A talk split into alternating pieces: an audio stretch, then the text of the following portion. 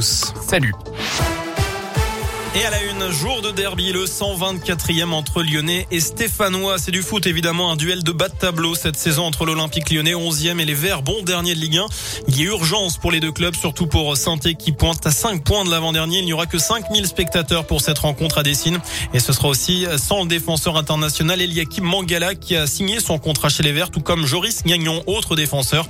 Âgé de 25 ans, il a été officialisé tout à l'heure, mais il est encore hors de forme.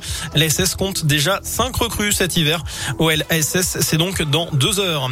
Le pass vaccinal validé par le Conseil constitutionnel, les sages ont approuvé la plupart des dispositions du projet de loi, notamment les vérifications d'identité par les patrons de bars, cafés et restos. En revanche, le pass sanitaire ne sera pas exigé pour les participants en meeting politique, contrairement à ce qu'avait réclamé l'opposition.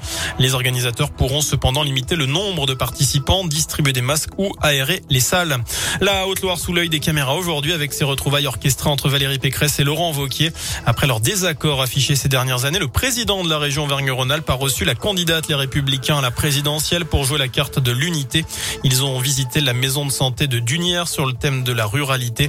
Et puis euh, direction le Puy-en-Velay, notamment à l'Hôtel des Lumières et à la cathédrale. Le tout avant de participer à une réunion publique salle Jeanne d'Arc. La Haute-Loire qui est en vigilance jaune pour grand froid, grand froid pardon, avec moins 4, moins 5 degrés attendus notamment la nuit prochaine, moins 10 même en ressenti et avec un vent du nord qui souffle aujourd'hui hein, sur le département fera un point euh, complet également dans les prochaines minutes. Le préfet de Haute-Loire rappelle en tout cas qu'à d'appeler le 115 si vous remarquez une personne en difficulté.